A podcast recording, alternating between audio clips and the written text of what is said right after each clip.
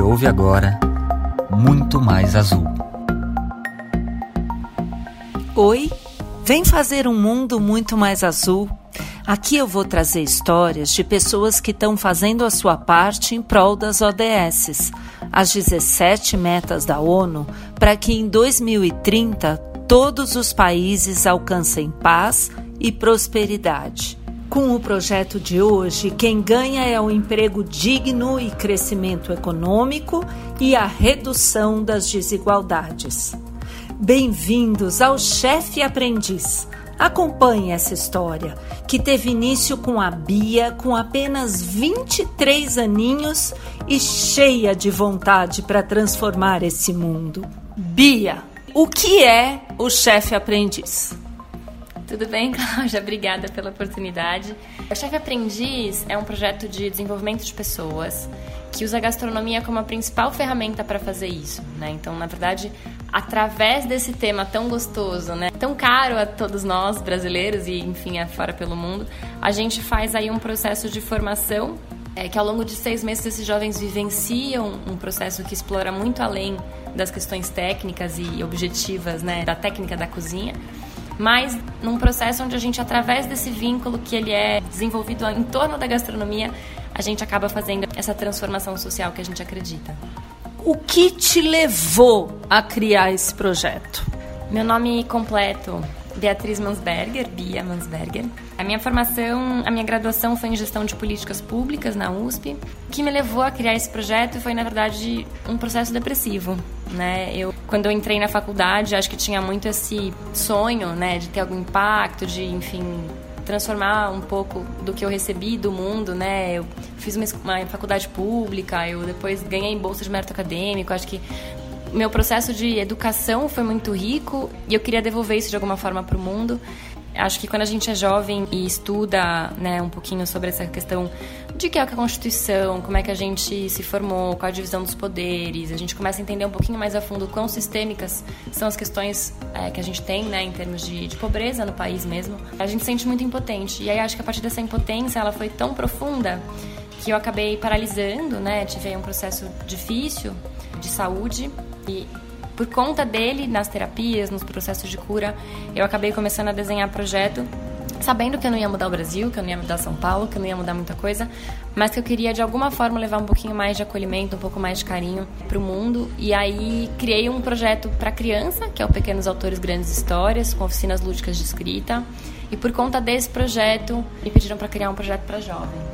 Bom, esse primeiro projeto que ela falou, ele ainda existe.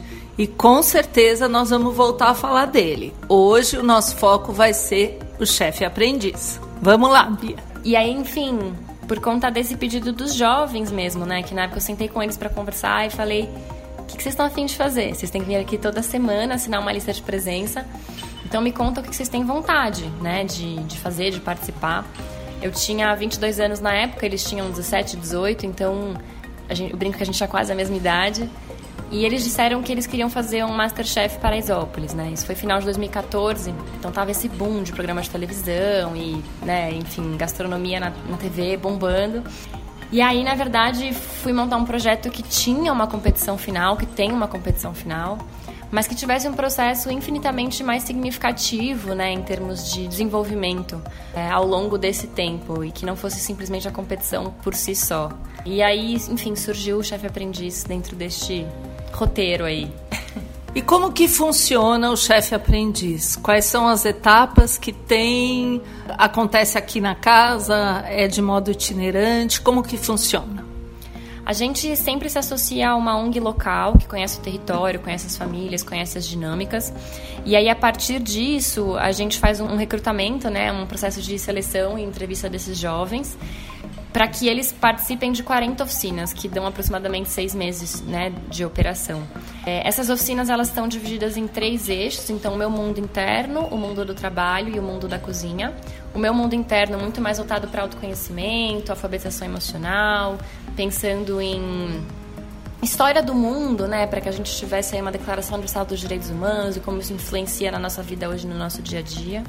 Depois o mundo do trabalho, mais objetivo em termos de carreira, como é que eu monto um currículo, como é que a gente pensa em uma pincelada de educação financeira, como é que a gente fala de sustentabilidade dentro desse setor de alimentos e bebidas, como é que esse peixe chegou até mim, como é que esse fruto chegou até mim, enfim, quem plantou, quem colheu, quem transportou, quem vendeu. E aí o mundo da cozinha, que é mais especificamente, né, sobre técnicas básicas, história da gastronomia, e aí vem de culinária indígena, imigrações e como é que esses povos foram trazendo todos os temperos e todas as culturas mesmo, né, de seus povos, para que a gente tivesse essa miscelânea aqui ao Brasil em termos de, de, gastronomia. E aí, depois de todo o processo de formação, eles têm uma competição final. A lá Masterchef, que foi o que eles tinham pedido, é onde a gente vai para um espaço parceiro, geralmente em hotéis. A gente teve o Rai, a Show Renaissance, que receberam né, as últimas edições. E aí eles têm que cozinhar a entrada, prato principal e sobremesa para uma banca de jurados que está lá não só para julgar com muito carinho e dar feedbacks construtivos, mas também para contratar essa galera. Então, grande parte desses jovens saem né, do processo de formação com uma entrevista de emprego garantida aí nas semanas subsequentes. E aí depois tem uma formatura onde nós da equipe servimos esses jovens, a gente celebra, eles trazem os convidados, a gente entrega um certificado. E depois toda a parte de apoio, onde a gente fica aí com eles no nosso radar. A gente tem um planilhão aí da galera que já passou pelo projeto. E a gente fica nesse suporte, né? Ah, sair de um emprego, não, preciso de alguma questão específica de atendimento psicológico, tem alguma questão que eu quero trabalhar. A gente dá esse suporte para esse encaminhamento também. Não só, né, dizendo onde no sistema público a gente teria essas possibilidades, mas também, às vezes, é, achando voluntários que também apoiam a gente nesse sentido.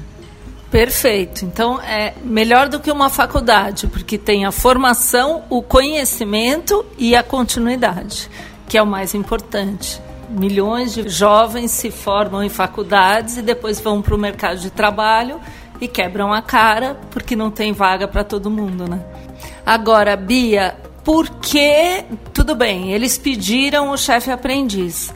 Mas como que você desenvolveu isso? Qual a sua ligação com a gastronomia?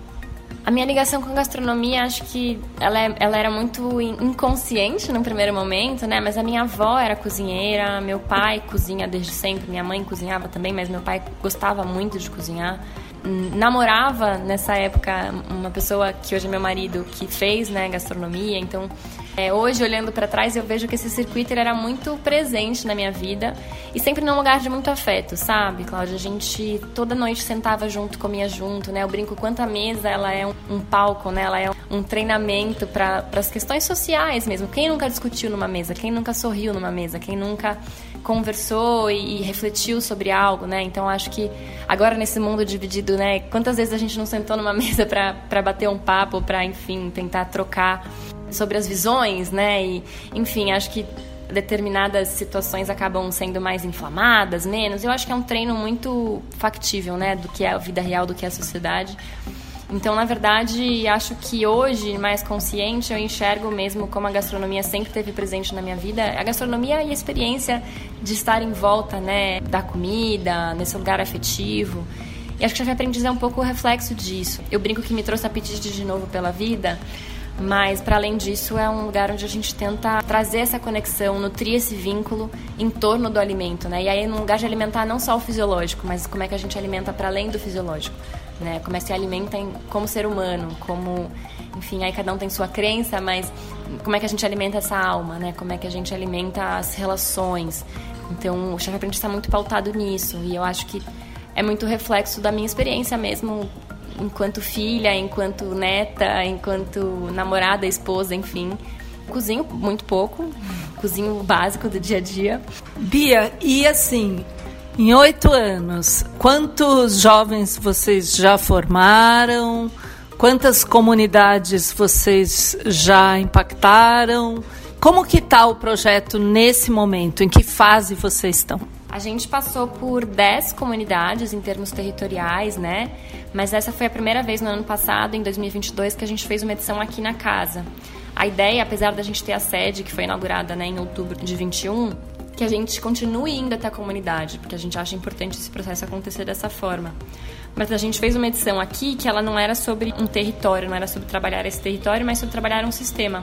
Então a gente trouxe jovens que já 80% dos nossos jovens dessa edição, que a gente chamou de Fraternidade, que é o nome da rua que a gente está, eram jovens que ou residiam ou eram egressos do sistema de acolhimento das SAICAS, que são os abrigos. Então, assim, acho que para além das vulnerabilidades que a gente já conhecia em termos de comunidade, a gente aprendeu muito.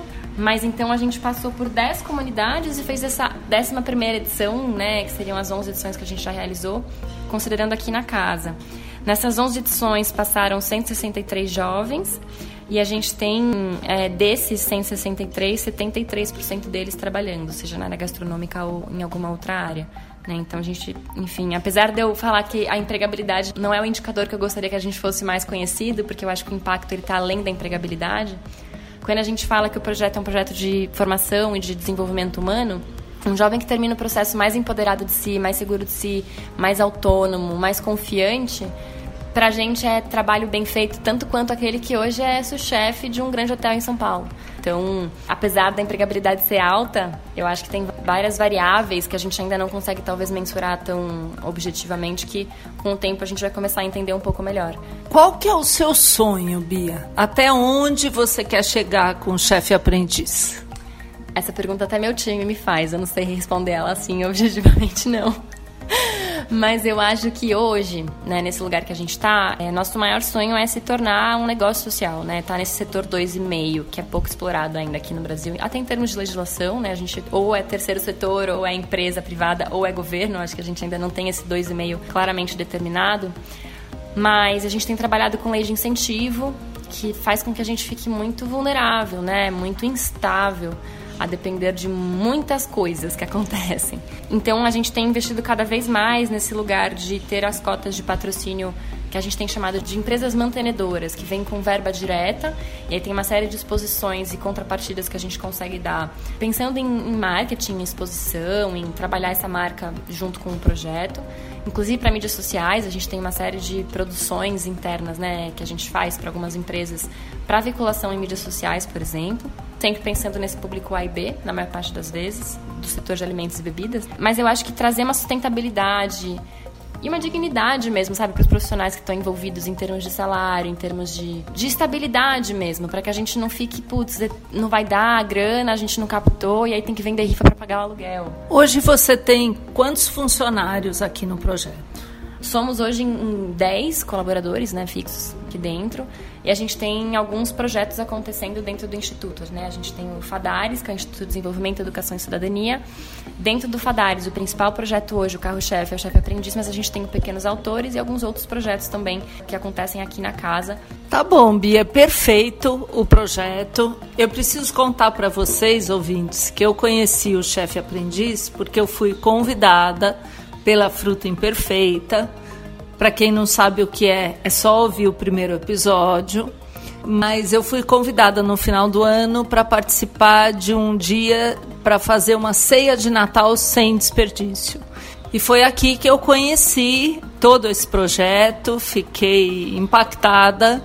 As pessoas que nos ensinaram a fazer a ceia com os restos do peru, no caso foi a receita escolhida, eram exatamente chefes aprendizes. Conversei com muitos deles e entendi o impacto que o chefe aprendiz trouxe para a vida deles. E por isso que eu achei muito importante contar um pouco sobre esse lindo projeto que eu tive a oportunidade de conhecer. Espero que vocês tenham gostado. A Bia vai deixar aqui os contatos. Eles têm também o catering, que é uma coisa muito bacana. As empresas podem fazer eventos e eles chamam esses chefes aprendizes que já estão em grandes hotéis, em grandes restaurantes, trabalhando por toda São Paulo. Ela vai contar um pouco sobre isso agora. E aí vocês podem entrar em contato e podem fazer parte dessa maravilhosa corrente de impacto social positivo. A gente tem, então, dentro dessa frente de tentar, desse sonho, né, de tentar rentabilizar e, e ter uma saúde financeira mais estável dentro do, do Instituto, a gente tem aí algumas frentes de serviço, então a gente tem essa parte do catering com propósito, né, que a gente brinca. Então, ao invés de você contratar uma empresa qualquer para fazer um coffee break, um brunch, um coquetel, vocês podem contratar o chefe aprendiz e a gente é, executa e fornece esse serviço para as empresas. A gente tem se colocado muito à disposição das empresas também para pensar em ações de ESG que sejam bem bacanas, né, mais longilíneas em termos de tempo e não só pontuais, assistenciais. Então, tem uma série de possibilidades que a gente tem aqui para apoiar as empresas e apoiar o setor privado. Pensar nesse impacto com, com mais carinho, né? com, com mais atenção. A gente tem hoje como principal forma de comunicação o próprio Instagram, que é o arroba chefaprendiz, tudo junto, chef sem E no final. Nosso Facebook também, que a gente responde por lá. E qualquer questão mais específica tem o contato arroba chefaprendiz.com.br para contato com a gente. Perfeito, Bia. Muito obrigada, ouvinte da Rádio Paulistano ou do Muito Mais Azul. Gostou da história? Você pode fazer a sua parte também. Eles atendem diretamente às ODS 8 e 10, além de outras metas que também são impactadas. No próximo episódio, você vai conhecer o Costurando pela Vida, um projeto que nasceu na pandemia, mas se transformou. Dá um novo sentido a tecidos e gera renda, transformando a vida de muitas mulheres. Não perca! Aqui foi Cláudia Leite, do Muito Mais Azul, para a Rádio Paulistano. Muito Mais Azul